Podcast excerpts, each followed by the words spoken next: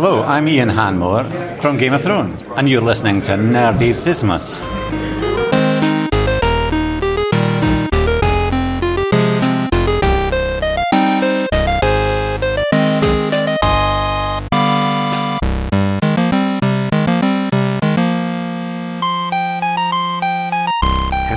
willkommen zur vorletzten Ausgabe von Game of Nerds, dem Game of Thrones Podcast hier bei Nerdizismus. Mein Name ist Chris und wie immer dabei das allsehende, ja nee, das allsehende Auge kommt ja gar nicht vor.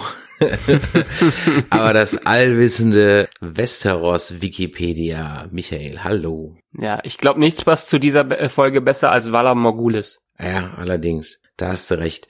Aber in der Folge muss ich sagen, da habe ich irgendwie so gleich drei oder vier Filme oder andere Serien gesehen. Mhm. Und wir wissen nach dieser Folge auch definitiv, wer im Serienuniversum unsterblich ist. Meinst du, also ich habe ja noch die Hoffnung, dass mein Tipp äh, für Tormund, dass der noch irgendwann drauf geht, aber wahrscheinlich nach dieser Folge nicht mehr.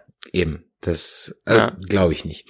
Aber gut, bevor wir in die Folge einsteigen, hier noch mal ganz kurz für alle, die neu bei uns sind oder die es vielleicht vergessen haben, wir haben ja ein Gewinnspiel. Das heißt, ihr könnt ein Game of Thrones Monopoly gewinnen und alles, was ihr tun müsst, ist die Folge zu benoten, also die Game of Thrones Episode nach Schulnoten und das schreibt ihr einfach bei Facebook, Twitter, Instagram oder auf der YouTube-Seite oder bei nerdizismus.de in die Kommentare und am Ende der Staffel, also nächste Woche, werden wir uns alle Kommentare anschauen und dann habt ihr die Chance, unter den glücklichen Gewinnern eines Game of Thrones Monopolies zu sein. So, das soweit. Steigen wir also ein in die Folge und die geht ja im Grunde genommen nahtlos weiter, wo die letzte aufgehört hat, nämlich dann Ja. unser Die Gefährten Suicide Squad, äh, you name it. Genau. Suicide Squad passt eigentlich wirklich am besten dazu. Ähm, ich meine, wenn, wenn die allerletzten Folgen eins gezeigt haben, dann ist dann Game of Thrones mittlerweile auf Feature-Film-Niveau oder wenigstens auf äh, DVD-Produktionsniveau,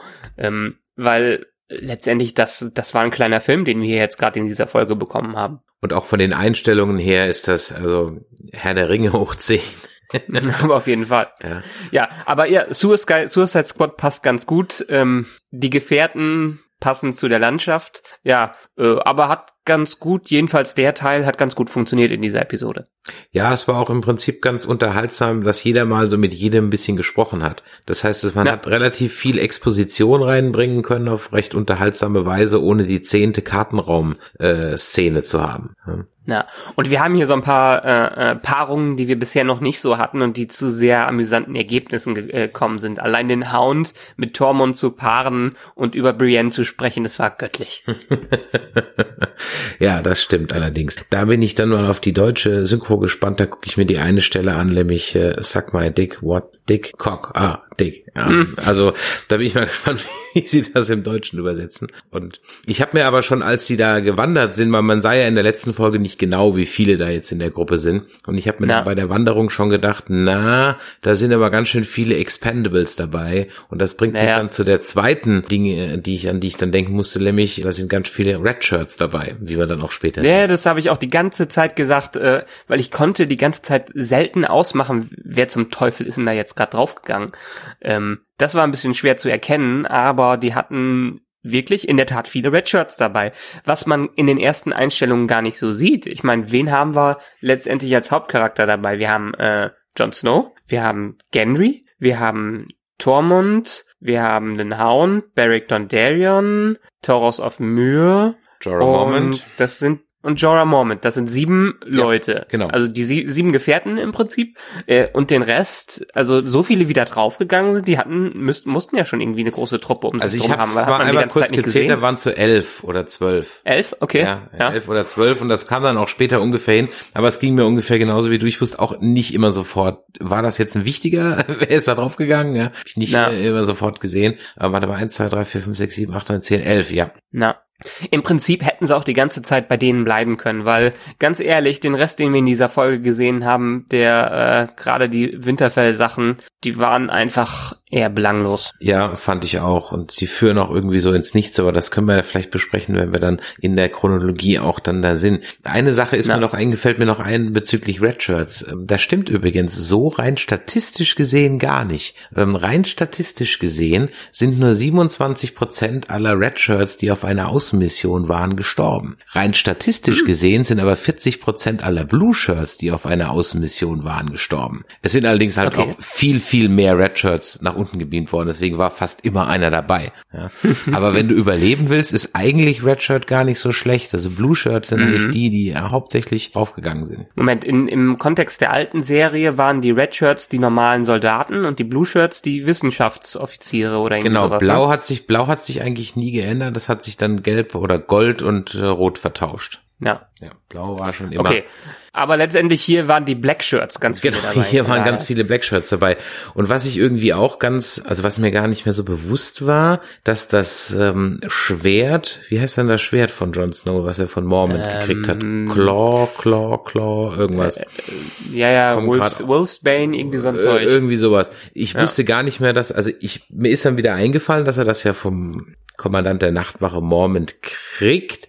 Aber Ja. ich hatte ganz vergessen, also mir war gar nicht bewusst, dass das ein Mormont Family Schwert war. Ich irgendwie so gar nicht auf dem. Doch, doch, doch, weil der, da ist ja dieser Bär oben drauf. Das ist ja kein Wolf, das ist ja ein Bär, der oben drauf Ja, das ist mir ganz ehrlich, das ist mir zum ersten Mal in der Folge dann aufgefallen, dass das ein Bär sein soll.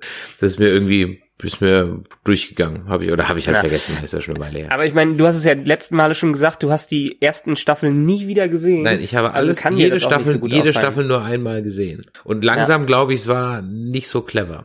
Ja, ich meine, bis zum bis zur siebten Staffel hast du ja wahrscheinlich, äh, bis zur achten Staffel hast du ja wahrscheinlich anderthalb Jahre oder zwei Jahre Zeit. Deshalb kannst du ja ein bisschen was nachholen. Ja, ich weiß aber jetzt nicht, ob es dann so spannend ist, es nochmal zu gucken, wenn weiß, wie es ausgeht. Es lohnt sich. Es lohnt sich. Also äh, Game of Thrones ist eine der Serie, die ähm, sehr großen Wiederschauwert haben. Ich werde es mal überlegen. Jetzt sind wir erstmal bei Mesh dran und da haben wir ja 13 Staffeln vor uns. Wir sind gerade bei der vierten angekommen. War Mesh, Mesh auch immer dreiviertel Stunde? Nee, Mesh ist ja eigentlich eine, also Mesh ist ja im Sitcom-Format. 20 Minuten 20 Comedy. Minuten, genau. Ja, 20 okay. Comedy. Ja, ja. Aber hier jetzt nochmal zum Schwert zurück.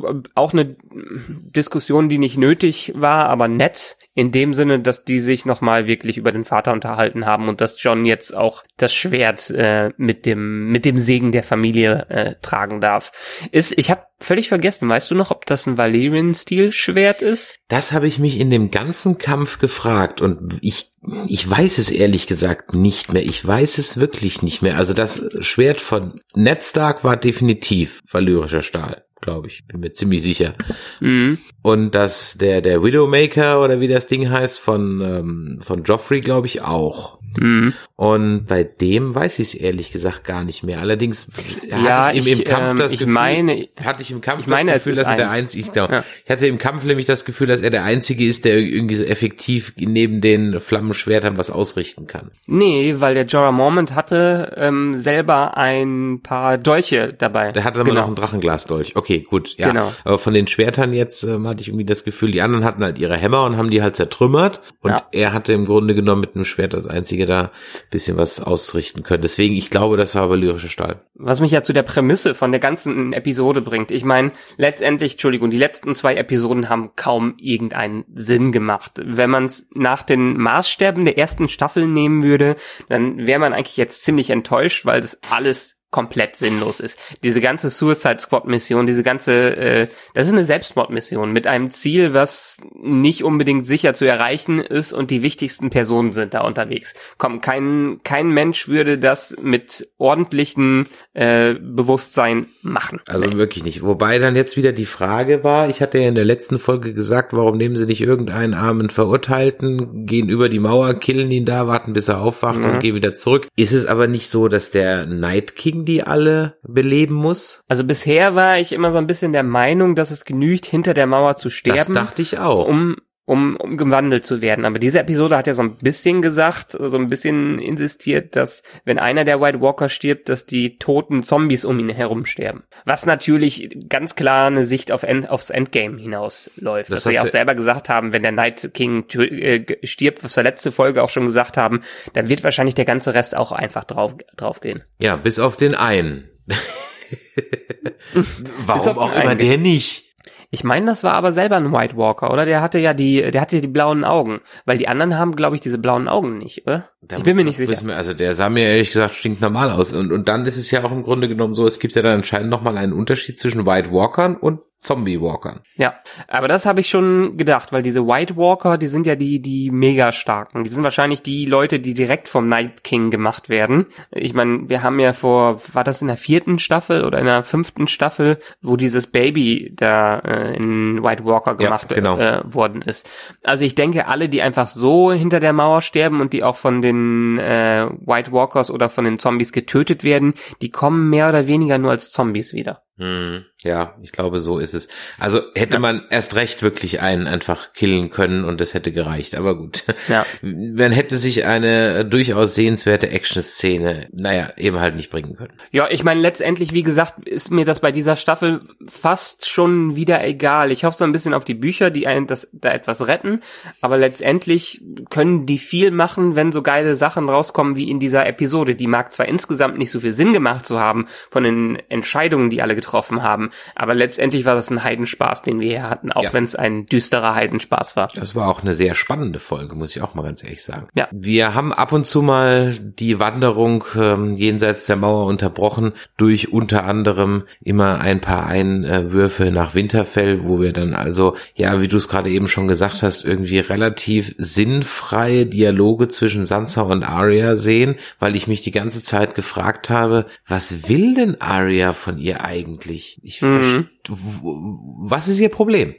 Ja, vor allen Dingen auch hier wieder, was ist ihr Endgame? Äh, letztendlich, ja. gut, ich finde es ich find's nicht schlecht, dass die den Brief jetzt nicht verheimlicht hat, dass die direkt den Brief gezeigt hat, aber dann, ich meine, Sansa hätte sich noch ein bisschen mehr verteidigen können, als es getan hat, hat sie nicht. Wahrscheinlich hat sie gesehen, dass es sinnlos gewesen wäre, weil Arya ja schon ein ziemlicher Dickkopf ist, aber ah, letztendlich, die fauchen sich gegenseitig an und machen nicht wirklich was, die bedrohen sich gegenseitig. Das war's aber und Littlefinger hat damit alles erreicht, was er erreichen wollte. Ja, aber was, mit was bedrohen sie sich denn bitteschön? Also, äh, ich verstehe den Sinn nicht. Also wenn jetzt, was will denn ja. Arya machen? Will sie dann zu den, zu den Gefolgsleuten gehen und sagen, hö, guckt euch mal den Brief an, ihr dürft alle auch nicht auf Sansa hören, aber auf wen sollen die denn Sannen hören? Ich meine, der Joe ist, John ist nun mal gerade gar nicht da. Also, hä? Das mhm. macht irgendwie keinen Sinn. Ja, und Bran, Bran haben sie komplett vergessen. Genau, und Bran haben sie komplett vergessen, ja. ja. Und dass dann im Prinzip Sansa jetzt dann auch nicht mal ein Machtwort spricht, da war ich dann ehrlich gesagt sogar ein bisschen enttäuscht, weil ich hatte eigentlich das Gefühl, sie ist doch jetzt von Littlefinger so trainiert worden, ja, mhm. dass sie eigentlich auf solche Situationen souveräner reagieren könnte. Ja, und das ist wieder diese typische Entwicklung, an diese, an denen sich äh, Fans schon seit Jahren gerade bei Sansas Story stören. Ich meine, die Frau hat so viel mittlerweile erlebt, die äh, wurde vergewaltigt, die wurde ähm, gefoltert, der, mit der wurde einiges Mögliche gemacht. Zwischendurch hat sie ihre Haare schwarz gefärbt. Ähm, aber irgendwie scheint die nicht aus ihren Erfahrungen wirklich gelernt zu haben. Oder die Schreiber lassen sie nicht aus ihren Erfahrungen lernen. Ja, das stimmt. Also ich hatte ja eben, wie gesagt, als im Grunde genommen hattest du ja eigentlich gedacht, so jetzt kommt Badass Sansa, als sie da mit den schwarzen Haaren da ein, ähm, in der Aaron wieder da die Treppe runterkommt, ne? Ja, genau. Und und dann hat dann hielt, hielt das auch, glaube ich, so zwei drei Folgen an. Ja? ja. Und dann ging es wieder so zurück auf Anfang. Ja. Und jetzt schwebt sie irgendwie so in der Mitte aber ja. es bringt irgendwie weder voran noch zurück und sie hat dann also ich habe das nicht ich habe diesen ganzen ich verstehe diese ganze Storyline im Moment nicht. Das einzige, mhm. wo ich eben dachte, dann hätte sie durchaus Sinn gemacht. Ich meine, das kommt vielleicht noch, aber dann kommt es sehr knapp und sehr spät oder wie auch immer. Hätte ich vielleicht gedacht, dass sie halt im Prinzip in diesem Dialog, in dem gemeinsamen Gespräch irgendwie drauf kommen, wer diese ganze Zwietracht eigentlich sät, nämlich Littlefinger mhm. und dass sie dann einen Plan schmieden, wie sie ihm ihm eine Falle stellen können, weil ich bin immer noch der Meinung, dass Littlefinger nicht mehr lange leben wird. Mm. Ich meine, wir haben noch eine Folge Zeit. Diese Folge war ja schon 70 Minuten lang. Ich glaube, die nächste wird auch ungefähr so lang, soweit ich gehört habe. Die kann sogar an die 80 Minuten dran gehen. Ähm, und da wir diese Folge wieder eine große Action-Folge hatten, so das typische Folge 9 äh, Ding, was jetzt Folge 6 ist in dieser Staffel, denke ich mal, wird es noch viel Exposition und viel Erklärung und viel Setup in der nächsten Folge geben. Vielleicht haben wir einen Abschluss der äh, Winterfell-Story. Vielleicht kommt John ja nach Monaten endlich mal zurück und kümmert sich um sein Königzeug, was er da hinten machen muss. Und dann wird so langsam alles geklärt. Vielleicht sind die Starks ja zusammen, dann wie ein äh, Wolfspack, wie Sansa auch vorher schon gesagt hat. Vielleicht sind sie ja dann stark. Aber ich habe so ein bisschen, vielleicht ist das Hinhalten, was die Schreiber da machen wollen, aber ich habe so ein bisschen das Gefühl, äh, genauso wie du, das führt zu nichts und die haben auch wirklich keinen Plan, was sie jetzt da hinten machen wollen im Winterfell. Auf der anderen Seite könnte man ja auch die Theorie vertreten, dass am Ende von allen Littlefinger überlebt, weil er im Moment zumindest eigentlich fast so wie Varys im Grunde genommen Mhm. das Spiel am besten spielt. Ja. Also ich meine, er hat sich bisher aus allem erfolgreich rausgewunden, er hat sich ein eigenes Haus verschafft, ja. Mhm. Er ist eigentlich immer so im Hintergrund, er scheißt auch auf sein Ego, er lässt sich auch beleidigen oder sonst irgendwas. Das heißt, also er im Gegensatz zu Cersei oder so, die halt auf jede Falle reinfällt, ja, oder auf jede Mhm. Provokation reagiert, äh, lässt er sich ja im Grunde genommen nie zu irgendwas verleiten und hat ja eigentlich in dem Sinne auch immer die Leute zu etwas angestiftet, ohne ihnen zu sagen, dass sie es machen sollen. Und Genau. das ist eigentlich äh, schon so ein bisschen, deswegen könnte ich mir vorstellen, entweder er überlegt Staffel nicht oder am Ende gewinnt er. Ja, letztendlich hat er auch nicht wirklich irgendeinen Nutzen noch. Hätte er jetzt, wenn am Ende alle draufgehen und er da alleine steht, gut, dann sind alle tot und er ist alleine da, aber trotzdem macht ihm das noch nicht zum Herrscher. Er will am Ende alles haben. Ich glaube auch, dass Littlefingers Tage nicht mehr lange äh, wären, aber ich habe echt keinen Plan, wohin das geht und ich habe mir auch noch nicht die Vorschau für die nächste Folge angesehen, deshalb ich weiß es nicht, was im Finale auf uns zukommt. Vielleicht überrascht es uns ja, aber ich denke, das sind jetzt eher diese Füller-Szenen, die wir da haben und die jetzt gerade nicht wichtig sind. Da hätte ich lieber so ein paar Visionen von Bran gesehen. Ja, wer auch nicht weiß, was auf ihn zukommt und sich jetzt überlegt, ist halt äh, Daenerys und die mit Tyrion am Feuer sitzt, den Drachenstein und überlegt, wie sie in King's Landing im wahrsten Sinn des Wortes aufschlagen. Hm. Da bin ich ja auch mal gespannt, wie sie das machen, ob sie da relativ naiv reingeht, vielleicht auch an die Überlegenheit ihrer Drachen glaubt, oder ob sie auch, wie Tyrion vorschlägt oder wie so unterschwellig überlegt wird, halt auch eine Falle oder sagen wir mal einen Plan B haben. Hm.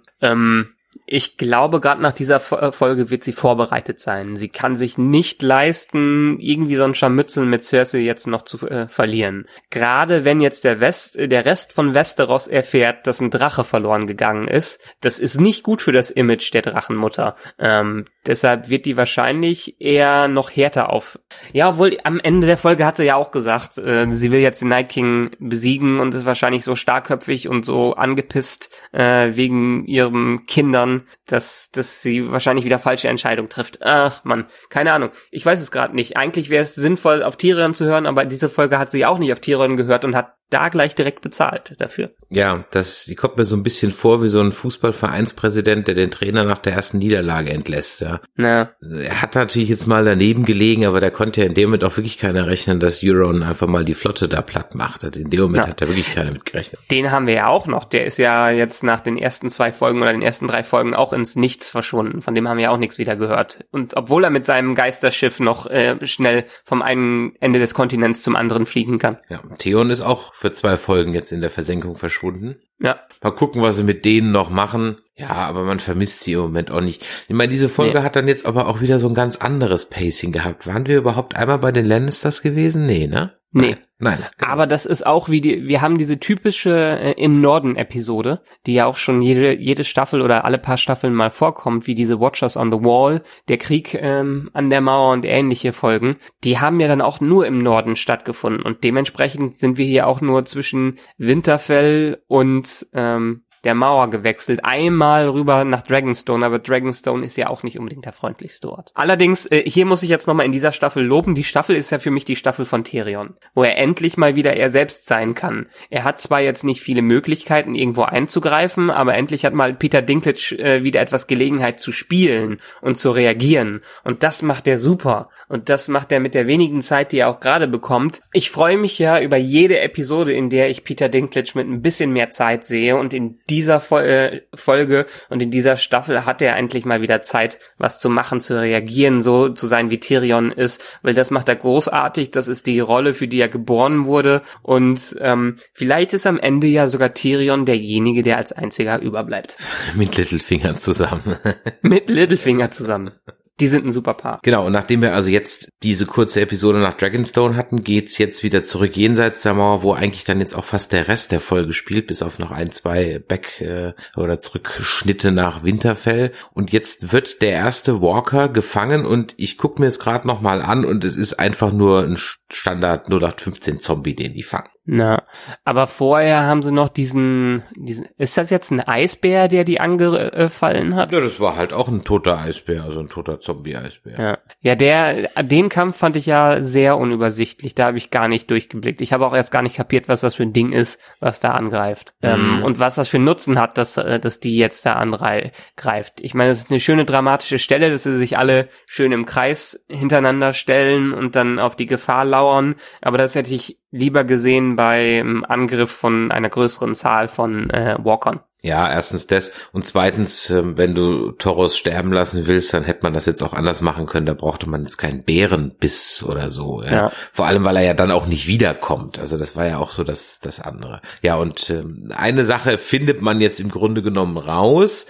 nämlich, dass wenn man einen White Walker eben tötet, dann zerfällt er A zu Eis und B alle Zombie Walker um ihn herum dann auch, bis auf und da sind wir wieder bei der Plot Convenience einen einzigen. Ja, einer eben. Der wurde wahrscheinlich nicht von dem gemacht. Ah, ja, dass ihr euch das immer schön reden müsst, ihr Nerds, hat ist unglaublich. ja, ich meine, diese, die ganzen. Und dann kommen wir zum nächsten Film, ja. nämlich 300. Mhm. Schön gemacht. Ich meine, ja gut, ist auch wieder Plot Convenience. Wie viele Tage hängen die da eigentlich später fest? ja, das, das, das, das habe ich mich auch gefragt. Wie viele Tage hängen die eigentlich später fest? Oder andersrum gefragt, wie schnell fliegt ein Drache? Also es ist, äh, es, es passt leider hinten und vorne nicht und das zieht sich halt wirklich so durch. Also es wird einem so dargestellt, als wären sie tagelang gelaufen, äh, aber Gendry, der dann zurückgeschickt wird im Marathon-Style, um an der Mauer um Hilfe zu suchen, einen Raben loszuschicken, der ist dann dann aber relativ zügig wieder da, dann müssen die Raben zurück, dann muss wieder dieses und jenes, also das ist, äh, wir wiederholen uns, ich weiß, aber es passt einfach irgendwie nicht und das stört dann doch immer so ein bisschen. Ähm, genauso ist echt diese Idee ganz witzig, dass die jetzt auf diesem Felsen da mitten in dem See festsitzen, die das Eis umherum eingebrochen ist. Dann frage ich mich allerdings, warum haben die nicht einfach die, die Zeit damit verbracht, um ihren Felsen rum schön fleißig ins Eis zu hacken? Weil sie kommen ja da sowieso nicht mehr weg. Keine Ahnung. Und die können ja letztendlich, die müssen ja da irgendwie schon zwei, drei Tage festgesteckt haben. Und zwei, drei Tage, äh, ich meine, das ist doch da so kalt, das Ding, das muss doch alles schon innerhalb von zwei Stunden wieder gefroren sein. Das ist so kalt, da hätte das Eis eigentlich nie brechen dürfen. Ja. ja. Also es war, naja, also ich, ich, also ich, ich frage mich dann bei solchen Dingen, warum schreibt man das so? Ja. Ich hätte man, das Eis ist nicht wichtig. Es hätte genauso mhm. gut auch ein, eine Felsschlucht sein können mit einem Dead End ja, mit einem, ja. Wo sie einfach nicht mehr rauskommen, ähm, wie auch immer. Und dann wäre vielleicht irgendwie äh, Felsen eingekracht und die hätten dann angefangen, sich da frei zu schaufeln, wie ja. auch immer. Also dieses Eis ist nicht nötig und es wirft dann irgendwie so manchmal so Fragen auf. Klar, jetzt gucken wir uns diese Sache natürlich auch intensiver an als vielleicht äh, 70 Prozent aller Leute da draußen und wir wollen uns da halt vielleicht ein bisschen mehr reinnörden und deswegen fallen solche Sachen irgendwie vielleicht mehr auf. Trotzdem denke ich mir, es ist ja jetzt, es wäre ja leicht anders zu lösen Wesen gewesen, ja. Naja, es ist ein bisschen komisch, ja, da Aber da, da passt jetzt sehr gut, ähm, in den letzten Tagen gab's oder letzte Woche gab's eine schöne Diskussion über ähm, Skull Island. Hast du das mit dem Regisseur mitbekommen und dem Tweet? Nee. Ähm, also Skull Island waren wir ja beide drin, fanden wir beide gut, oder was war deine Meinung nochmal dazu? War ein solider Monsterfilm, ja. War ein solider Monsterfilm, genau. Es gibt ja die schönen Cinema-Sins, die diese Everything Wrong With Videos machen und die haben halt Skull Island ähm, zum DVD Blu-ray Start zerrissen. Die haben den wirklich komplett zerrissen. Ich habe mir das Video mal angesehen, 20 Minuten war irgendwie nur Hass auf den Film zu spüren. Nicht schlimm, machen die mit ihren Videos schon öfters. Aber das, das hat der Regisseur diesmal nicht ausgehalten. Der Regisseur hat eine Wuttirade auf Twitter losgelassen und hat sich darüber beschwert, dass das ja keine echten Kritiker wären und dass die Zeiten für Kritiker eigentlich vorbei sind und hat sich völlig ausgelassen darüber, wie äh, bösartig diese, äh, diese Satire-Show ist und wie bösartig der Film bewertet wurde. Also er hat mal richtig Luft rausgelassen, ähm, was natürlich im Internet für noch mehr Spott gesorgt hat. Und klar, es gibt immer zwei Seiten bei der Sache. Einmal aus der Seite, aus der Sicht, wie man das macht. Wir kennen das aus unserem Projektalltag. Je beschissener ein Projekt ist, desto mehr läuft eigentlich im Hintergrund falsch, wo man meistens die Kontrolle irgendwie abgeben muss und noch nicht mal viel Schuld dran äh, hat, weil ein paar Stakeholder da sind, die einfach das einem äh, vermiesen. Und ähm, hier denke ich, kann ich mir denken, dass das einfach ein Schritt war, den die geschrieben haben,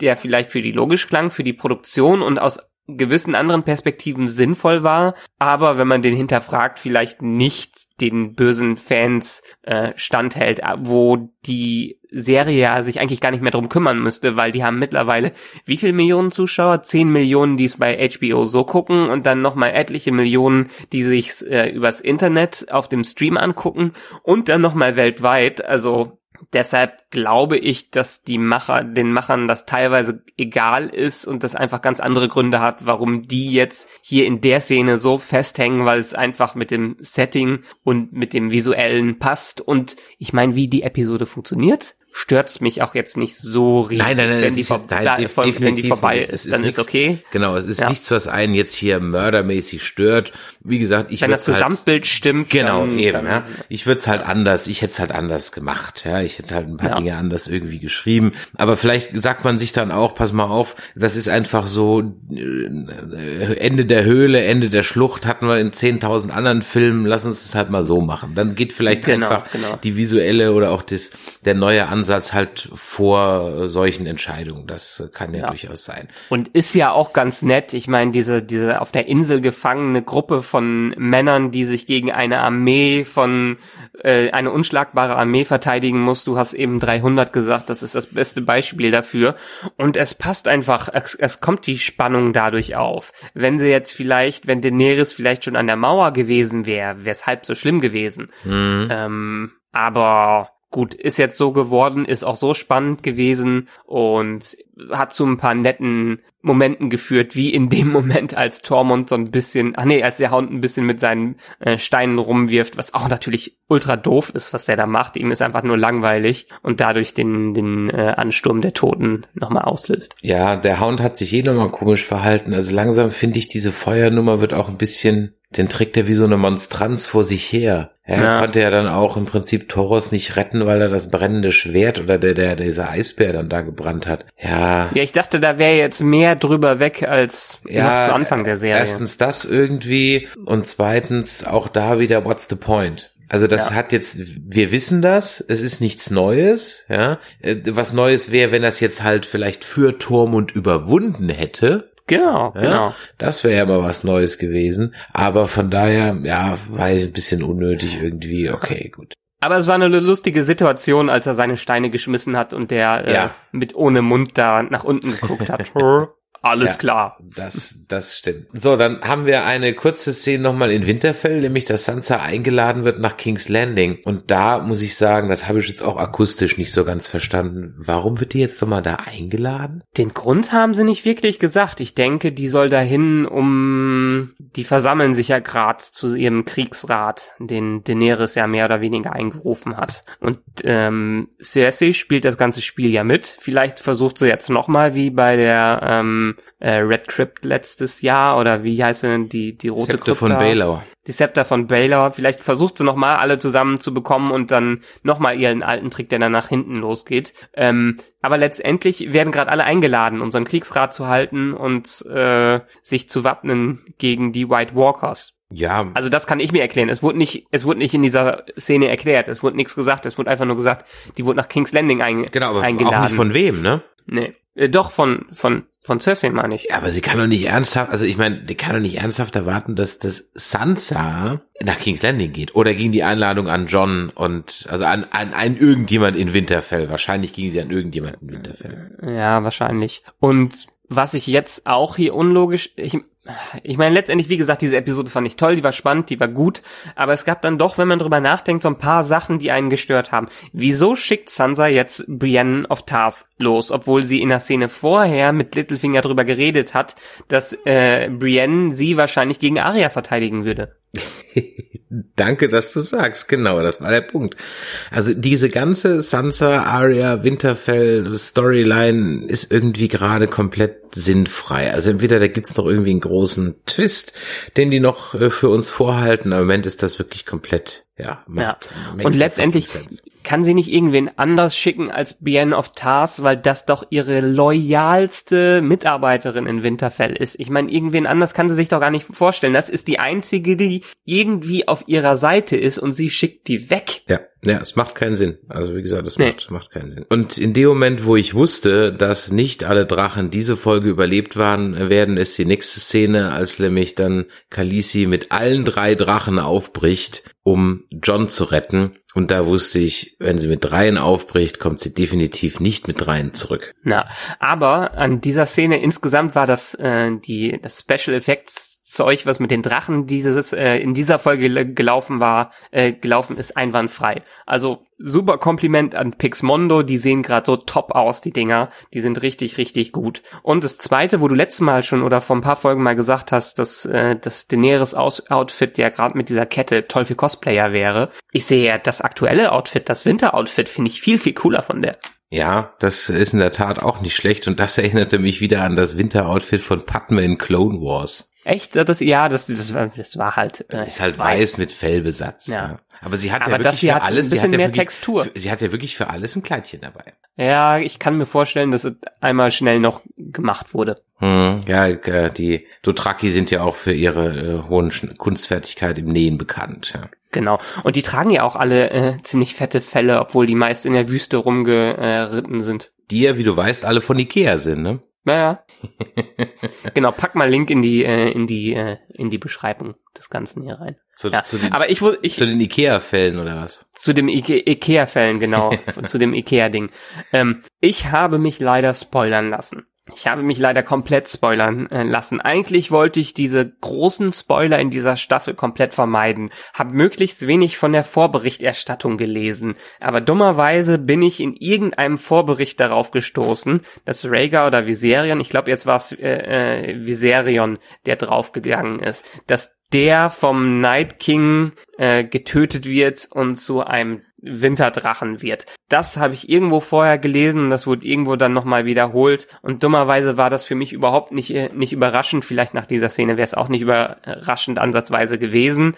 Ähm, damit habe ich jetzt leider dummerweise gerechnet. Okay, also ich hatte damit gerechnet, dass sie nicht mit drei Drachen zurückkommt, weil sonst mhm. wäre sie nicht mit dreien losgeflogen. Außerdem muss man ja. das Kräfteverhältnis auch noch ein bisschen wieder zurechtstutzen. Ja. ja. Da macht es ja Sinn, die durchaus den einen oder anderen Drachen noch hops gehen zu lassen. An diese Winterdrachengeschichte, jetzt wo du sagst, ja, ich habe das irgendwo so wahrgenommen in irgendeinem Posting irgendwo, aber mehr so als Frage. Und da habe mhm. ich, ich habe es aber auch völlig vergessen. Also ja, jetzt wo du sagst, erinnere ich mich locker wieder dran, aber ich habe es eigentlich völlig vergessen und von daher war das für mich dann am Ende doch durchaus ein What, ja.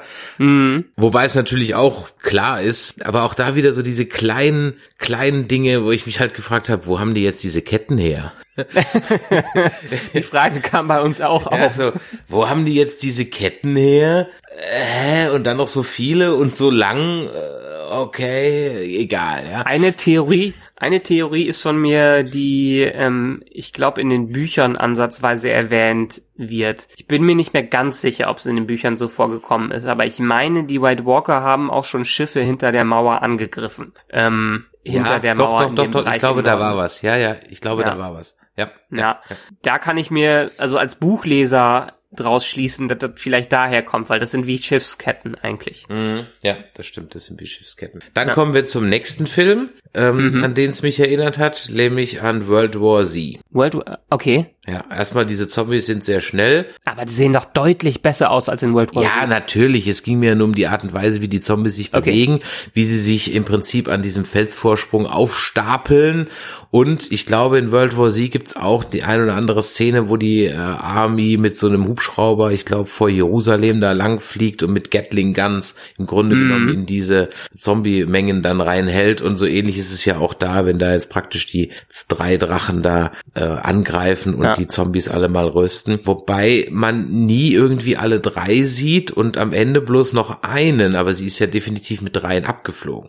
Nee, man sieht die beiden schon. Die beiden hauen äh, äh, schon ab. Die ein, einmal, wo die alle drauf sitzen und dann wie gesagt, ich meine, ich habe es jetzt gelesen, das war Viserion, der draufgegangen ist und nicht Rhaegar. Ähm, da Rhaegar hat man noch nachfliegen sehen.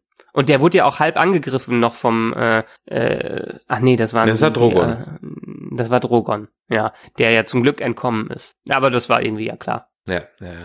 Aber ist der Night King ist schon ein ziemlicher Badass, wie der einfach mal so ganz, ganz cool seinen Speer da wirft und ähm, einfach in einer Riesenexplosion. Ich meine, äh, das äh, Viserion ist eigentlich an seinem eigenen Feuer fast gestorben, oder? Das ist ja in seinem Hals wirklich explodiert dachte einfach, es blutet nur wie Sau. Nee, ich meine, das war schon während er Feuer gespuckt hat, hat ihn der Speer getroffen und dementsprechend gab es an seinem Hals so eine richtige fette Explosion. Da muss ich gleich nochmal drauf achten. Aber auch das war allgemein wieder extremst gut und spektakulär inszeniert. Also das ja. muss man wirklich sagen.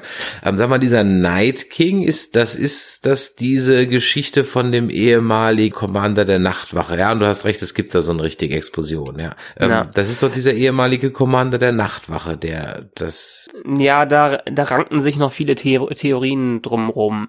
Ähm, Irgendwer hat letztens gesagt, als wir drüber geredet haben, dass er eher die Theorie hat, äh, dass das am Ende vielleicht doch Brandon ist, der wieder durch so einen Zeittrick versehentlich im, im Körper des, des Night King landet, wo ich nicht glaube, dass das passieren wird, weil diesen Trick haben sie schon mit Hodor angewendet. Die wiederholen sich nicht nochmal.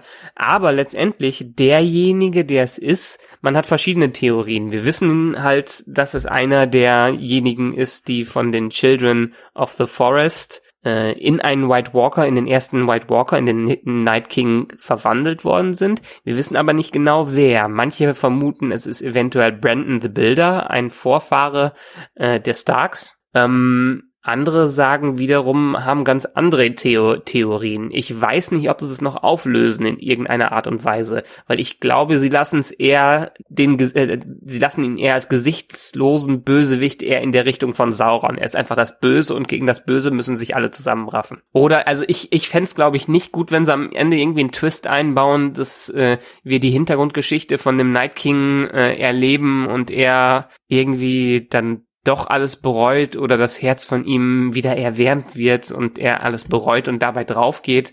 Ich glaube, so eine Geschichte packen die hier nicht rein. Das, äh, das passt einfach nicht zu dem ganzen Ding. Das ist eine gesichtslose Armee der Toten. Das ist einfach nur was richtig, richtig Böses. Im ganzen Game of Thrones haben wir sonst dieses, diese Grautöne, die in den ganzen gegnerischen Parteien drin sind. Aber hier ist einfach das Böse. Hier sind die Orks, die auf alle zukommen und die alles Böse in dieser Welt repräsentieren. Und das werden sie meiner Meinung nach nicht anders machen. Deshalb wird wahrscheinlich der Night King einfach besiegt werden am Ende und alles ist gut. Oder es wird ein bitterböses Ende Ende geben, aber ich glaube nicht, dass, und ich, oder ich hoffe nicht, dass wir irgendwie noch eine große Hintergrundstory dazu bekommen. Ja, glaube ich jetzt ehrlich gesagt auch nicht. Glaube ich ehrlich gesagt auch nicht. Wie gesagt, nach diesem Kampf wissen wir aber definitiv, also meiner Meinung nach gehört Tormund jetzt zu den Unsterblichen, weil ja. sonst hätte man ihn jetzt gekillt. Ehrlich, da habe ich mich drüber geärgert. Ich, er steht auf meiner Todesliste bei unseren Wetten dieses Jahr. Genau in so einer Situation habe ich ihn nämlich draufgehen sehen und ähm, jetzt wenigstens für die Staffel ist er safe. Hm, für die Staffel ist er auf jeden Fall safe. Und ja, diese Nummer mit John, der da mal kurz dann im Wasser versinkt und dann surprise, surprise wieder auftaucht. Ja, hm. war jetzt auch irgendwie ja. ein bisschen okay. Mal, was dann aber echt ein bisschen seltsam war, war dann, dass wieder mal Kai aus der Kiste kommt, nämlich Benjamin Stark, für ja. zehn Sekunden einfach angeritten kommt, sagt, hier ist mein Pferd und ja. dann sich killen lässt, final. Hä? Weiß, weiß man ja auch nicht. Er ist so von White Walkern umringt. Ja, gut. Er ist, er ist ja auch mehr oder weniger auch tot gewesen. Ja. Er war ja wen, halb verwelkt. Vielleicht wird er ein Gefangener vom Night King. Ich weiß nicht, ob er draufgegangen ist. Ich fand auch, das war wieder so eine Deus Ex Machina Geschichte. Ich hätte es lustiger gefunden, wenn am Ende vielleicht doch Rhaegar, äh, oder Rhaegal, wie der Drache heißt, John gerettet hätte. Weil das hätte doch so ein bisschen mehr gezeigt, dass er ein Targaryen ist und dass die Drachen das Targaryen-Blut Um ehrlich zu können. sein, dachte ich auch kurzzeitig, dass die zurückkommen. So als Ja. der erste Feuerblitz aufwallte, dachte ich, ach guck mal, die kommen wieder zurück. Ähm, das Ja. war so das eine. Und das andere, wo ich aber der Folge eigentlich recht dankbar bin, ist, dass man vorher gesehen hat, dass die Drachen zur Hilfe kommen. Es war trotzdem Mhm. noch spannend, weil die Serie einfach, du kannst dir ja nie sicher sein, wer stirbt. Ja? Deswegen hat es trotzdem eine Spannung. Ja, obwohl Mhm. du weißt, dass die auf jeden Fall die Drachen zur Hilfe kommen, hat es trotzdem eine Spannung. Aber wäre es nicht gewesen, dann hätte ich mich nämlich noch mehr an Herr der Ringe äh, erinnert gefühlt und weil, weil du weißt, wie sehr ich die Adler hasse. Ja? Weil das wäre dann nämlich so der Adler-Moment gewesen. Und das wäre echt ein bisschen billig gewesen. Also, man sieht hier jetzt Benjamin Stark, wie er seine Feuerschleuder, also er wird umgerissen von den White Walkern und dann stürzen sich alle auf ihn. Also, das könnte jetzt wie bei Glenn in The Walking Dead sein. Der dann doch nur unter der Kiste lag, aber da, oder unter Mülleimer lag, aber hier ist jetzt kein Mülleimer und kein Strauch und nix. Also, ich gehe mal davon aus, dass der jetzt hinüber ist.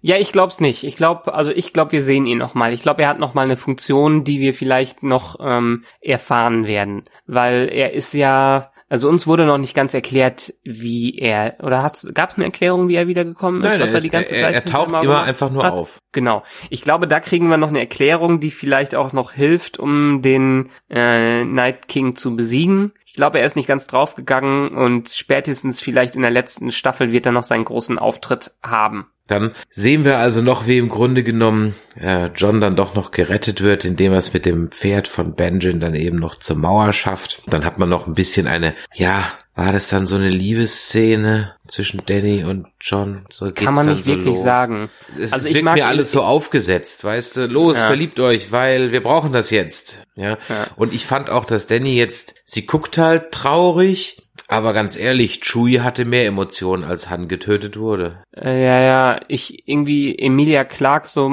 sehr sie ich ich sie auch mag, irgendwie diese Art von Emotionen schafft sie nicht wirklich darzustellen. Das kann Patrick Stewart auch nicht. Also meiner Meinung nach kann Patrick Stewart, der ich einen tollen Schauspieler finde, aber der kann auch nicht Trauer und nicht weinen. Ich erinnere mich da Mhm. mit Schrecken an diese Szene in äh, Generations, wo da sein äh, Neffe dann stirbt, in diesem Brand auch komplett unnötig, ja. Also warum, ja. Leute, die die Serie nicht gesehen haben, wissen nicht mal, dass es den gibt und selbst wenn, dann gab es in einer Folge vor, also komplett albern. Und als er da anfängt zu weinen, das sieht auch ehrlich gesagt eher aus, wie als würde er lachen. Das liegt auch so ein bisschen an der Beleuchtung. Das ist mir schon so ein Ja. paar Mal aufgefallen. Also das, das kann der irgendwie nicht. Vielleicht kann sie das auch nicht. Sie hat halt einfach nur so einen Schmachteblick drauf. Und dafür, dass eins ihrer Kinder, sie sagt, es ist ihr Kind und dann sind, also, dann ist es doch eher, als wäre es doch nur ein Haustier gewesen. Das ähm, stimmt absolut. Letztendlich, wie gesagt, Emilia Clark, ich finde, die hat so ein, so ein gewisses Set drauf, aber richtig fett Emotionen, traurige Emotionen zu zeigen, das hat sie seit dem Tod von Drogon, äh, äh, wie, wie hieß er jetzt nochmal, Drogo. ihr Mann? Drogo nicht mehr wirklich geschafft. Oder es ist halt Absicht. Oder es ist Absicht, klar. Ähm, deshalb, vielleicht halten sie sich auch zurück mit der ganzen Incest-Geschichte, weil Bren das, ihnen das alles noch sagen muss. Kann auch gut sein, dass sie deshalb nicht ganz rangehen und die Game of Thrones nicht eine zweite Inzest-Ehe heraufbeschwören will. Ähm, war ganz nett, hat mich jetzt auch nicht gestört. Wir brauchen keine absolut kitschige Liebesgeschichte mehr jetzt dabei haben. Ähm, das ist in Ordnung. Ja. Und dann sind wir nochmal zurück in Winterfell und dann kommt eine Szene und da muss ich ganz ehrlich sagen, das verstehe ich jetzt überhaupt nicht mehr. Also, wir wissen jetzt nach dieser Szene, dass man also als Assassine, als Faceless Killer einfach nur Gummimasken hat. Ja, naja. Ich Ja. meine, die sehen verdammt gut Die aus, sehen die verdammt gut aus, aber das ändert nichts daran, dass, dass Macy Williams 1,50 groß ist. Ja, genau. Also, Ja, ein bisschen Magie wird si- sicherlich schon, ein bisschen mehr Tricks werden sicherlich schon dabei sein. Muss ja auch nicht ganz erklärt werden. Ähm, ist auch nicht schlimm, aber diese Masken hätten sie jetzt nicht wirklich. Oder sie hätten sie so weit zeigen sollen, dass es wirklich irgendwelche abgeschnittenen Dinger sind und nicht solche, solche Gummidinge, äh, so Gummimasken, wie wir das da gesehen haben. Ja, eben. Und da fand ich eigentlich die Idee, dass es ein bisschen was mit Magie zu tun hat, irgendwie interessanter. Ja. Ist definitiv noch dahinter. Weil anders geht's ja nicht. Anders kann's ja gar nicht gehen. Aber das ist jetzt so ein Ding, wo ich mir keine Gedanken mehr drum mache. Diese ganze Szene hat auch gezeigt, dass jetzt so ein bisschen die Gesch Geschwisterliebe gebrochen ist. Ähm, For no reason at all, ne? Also for no reason at all, Ja. genau. ja, also Keine Ahnung. Ist, ist mir jetzt Schnurze. Wenn das jetzt keine, solange die, Au, die, solange die Auflösung nicht gut ist, ist es Schnurze. Na gut, wollen wir mal gucken. Also alles in allem war das, welche Note gibst du der Folge? Trotz der Plotholes gebe ich ihr eine gute 1 bis 2. Ich gebe ihr eine 2. Ich gebe ihr teilweise, der, hätten wir das Ganze hinter der Mauer nur gehabt, ähm, hätte ich, glaube ich, eine 1 gegeben. Genau, sagen, Äh, aber- richtig, genau, da hast du recht. Hätten wir nur Ja. diesen, für diesen Mauerpart gebe ich eine glatte 1. Das war, Ja. hat Spaß gemacht, war unterhaltsam, gute Dialoge, da stimmte auch die Chemie. Man könnte fast Genau. im Grunde genommen mal eine ganzes, ganze dreiteilige Miniserie nur mit den Jungs machen. Das wäre lustig Auf gewesen, jeden Fall. ne? Die Ähm, passen super. Das zeigt man mal wieder, dass also unpassende Leute sehr gut zu kombinieren sind, weil die, dieser Clash, der da stattfindet, einfach zu lustigen Situationen führt. Ja, also das war wirklich super. Dem Winterfell-Part gebe ich eine 5 oder eine 4, eine 4 bis 5. Ja. Ja. Der ist Ja. unnötig, irgendwie gefühlt führt er zu gar nichts, macht dann in der Mittelwertung eigentlich, sagen wir mal, eine 2 plus. Also sage ich eine gute Ja. 2 plus mit Tendenz zu einer 1, weil, wie gesagt, dieser ganze ähm, äh, jenseits der Mauerteil einfach super war. Und ich bin auch Ja. mal gespannt, jetzt wo ja Danny im Prinzip, also es war ja auch lustig, dass er sie dann Danny nennt, ne? Keine Ahnung, wo das herkam. Das frage ich mich auch, wo das herkam. Ja, wie kommt er denn da drauf? Ähm, okay, also er nennt sie dann einfach mal Danny und äh, sie sieht ja jetzt dann seine vielen Stichverletzungen. Bin ich mal gespannt, ob er ihr vielleicht doch noch gesteht, dass er schon mal tot war. Ja, ich weiß nicht, ob das Thema dann nochmal aufkommen wird. Ich glaube, sie hat's gesehen, kann sich ihren Teil dabei denken und vielleicht gibt's, kommt das bei einem Clash, wenn die beiden sich streiten, mal kurz auf. Oder er sagt's kurz bevor die miteinander ins Bett hüpfen, aber wie gesagt, das mein, meiner Meinung nach passiert das nicht mehr. Ähm, ich glaube, das wird nicht mehr groß thematisiert werden. Mhm. Man hätte also man hätte es auch ein bisschen anders aufziehen können. Aber wahrscheinlich wusste ja George R. R. Martin selber nicht, wie der Kram endet. Die Liebesgeschichte würde nicht so ganz aufgesetzt wirken, wie sie es jetzt irgendwie tut. So nach dem Motto, verdammt, ihr müsst euch jetzt, das Skript verlangt jetzt, dass ihr euch verliebt, weil wir haben nur noch sechs Folgen oder sieben insgesamt. Muss jetzt alles ein bisschen schnell gehen. Wenn das halt im Grunde genommen zwei sich aus Jugendtagen kennende, in Teenagerzeiten zerrissene, äh, Liebende gewesen wäre, die jetzt wieder zusammenkommen. Ja, dann Ja. wird die Nummer ein bisschen mehr Sinn machen, aber Aber auch George. Martin hat damit gewesen. nichts mehr zu tun. Seit der fünften Staffel ist der raus beim Skriptschreiben. Der hat vielleicht noch mal ein, We der hat ein Vetorecht vielleicht dabei. Aber alles andere machen jetzt die Schreiber. Das, wir wissen, dass die die großen Ereignisse kennen. Das Ende kennen sie auch. Daraufhin schreiben sie hin, aber alles, was dazwischen passiert, das ist auf dem Mist der Schreiber, der Autoren der Serie gewachsen. Äh, was ich auch glaube, was man auch in der Qualität der Episoden, in der Qualität des Plots und der Qualität der Dialoge sieht. Ähm, das ist jetzt TV-Serien, sehr hohes TV-Serienniveau, aber das ist nicht mehr äh, Song of Ice and Fire Niveau. Was in Ordnung ist, das kann eine Serie gerne machen. Und George R. Martin, der soll endlich mal mit seinen Romanen fertig werden. Dann wissen wir endlich, wie seine Vision am Ende war. Aber das definitiv, ähm, ich weiß nicht, vielleicht hat er was angedeutet, was die Romanze angeht. Vielleicht wissen sie auch die, Schrei äh, die Autoren am Ende, was mit den beiden passiert. Aber meiner Meinung nach wird George, George R. Martin dann noch einen ganz anderen Weg gehen. Ja, da bin ich jetzt mal gespannt. Das war nämlich gerade eine Frage, die ich dir stellen wollte, die du gerade be- beantwortet hast, wo du glaubst, in welche Richtung der Herr Martin denn schreibt. Na, das, das weiß kein Schwein. Das weiß sein 2000 Seiten Manuskript, was er wahrscheinlich in den letzten zwei Jahren angeschrieben hat, aber nicht in Ordnung bringen kann. Ähm, vielleicht 2018. Hoffen wir mal 2018. Vor der letzten Staffel sollte vielleicht noch das vorletzte Buch rauskommen. Ja, das letzte, was jetzt noch rauskommt aus dieser Folge, ist dann eben der Drache, der mit diesen überlangen Ketten rausgeholt wird und dann halt im Grunde genommen zum Winterdrachen gemacht wird. Da freue ich mich ja ehrlich gesagt schon auf eine sehr spektakuläre Drachenschlacht, Drachenluftkampf, wie auch immer. Ja. Ob der dann Eis Ja. sprüht, ob der dann Eis sprüht. Ich denke, ist ja ist ja logisch. Hm. Müsst, also in der Welt ist es ist es logisch. Für ähm, für die für für Naturgesetze ist es nicht logisch, weil dann muss man wieder erklären, wo kommt denn das Eis jetzt in dem Fall her? Sind es auch ist ein, auch ein Gasgemische, was dieses Eis zurecht macht? Ist vielleicht die Erklärung dafür. Aber ähm, kein Plan. Ich glaube, das wird definitiv passieren und wahrscheinlich wird Drogon dabei draufgehen, so dass Rhaegal, der einzige Drache ist, der vielleicht noch ein Ei legt. Ähm, der vielleicht drei Eier am Ende wieder legt. Äh, aber das, das war's. Also der Kampf wird bestimmt spannend, aber ich freue mich auf ganz andere Sachen in den nächsten Folgen. Was das ist, kannst du uns ja, und ob das erfüllt wurde, kannst du uns ja dann in der nächsten Folge erzählen. Das ist dann auch schon wieder die letzte. Die Zeit verfliegt, wenn man Spaß hat. Mm. Und auch wenn es manchmal vielleicht so rüberkommt, dass wir hier nur am Meckern sind, dann müsst ihr mal eure, äh, unsere Walking Dead Podcasts hören. ist, ich meine, wir meckern ja hier auf hohem Niveau. Ja. Wenn wir am Ende für diese Episode eine 2 abgeben, das heißt nur, äh, wir lieben das Ganze und wollen nur konstruktive Kritik hier reinwerfen. Ganz genau. So sieht's nämlich Wenn es auch kein Schwein von den Produzenten jemals hören wird. ja, sag niemals nie. Also, in diesem Sinne, benotet diese Folge in den Kommentaren, jedes Post, das ihr dazu findet. Wir sammeln diese am Ende der Staffel ein und dann könnt ihr, wie gesagt, ein Game of Thrones Monopoly gewinnen. Wenn euch das Ganze hier gefallen hat, dann Däumelein nach oben, Kommentar abgeben, Like geben, Abo abgeben und so weiter. Das freut uns alles und vor allem auch immer Feedback, denn nur so können wir ein bisschen besser werden. Wer am Wochenende noch nichts vorhat, Freitag, Samstag Gamescom, da sind wir im Cosplay Village. Um 12 Uhr am Freitag gibt's ein Nerdquiz on Stage und um 17 Uhr am Samstag gibt's ein Nerdquiz on Stage und das sollte man auf gar keinen Fall verpassen. In diesem Sinne, macht es gut und dann vielleicht bis zur Gamescom. Ansonsten bis nächste Woche. Vala Mogulis. Tschüss. tschüss.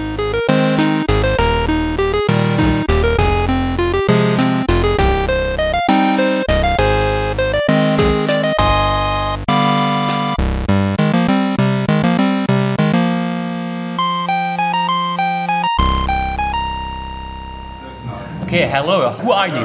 Uh, I'm Ian Hanmore from Game of Thrones. Pyat Pri. Pyat Pri, indeed. You like playing the role? I loved playing the role. Was a bit short, though, right? It, far too short. Far too short. And would you consider yourself a little bit of a nerd? I would consider myself a, a medium bit of a nerd. In what areas? Um, I'm kind of OCD on tidiness. Okay. Uh, musically, I'm a bit of a nerd. Oh, what kind of music? Any kind of music. Kind Main, of music. No, mainly, mainly rock music. And a bit of a nerd, perhaps, with mechanical, scientific type things. I'm interested in that. And politics. Polit- Get me started on politics. My questions will be a little bit in the in the science fiction or in Game of Thrones area. All right, okay. Maybe you can get it. Ah, yes. Yeah. Let, Okay. Let's see it. Can you tell what the cities of Slavers Bay are in Game of Thrones? I cannot. You probably heard them, though. That is Marine Astapor and Yunkai.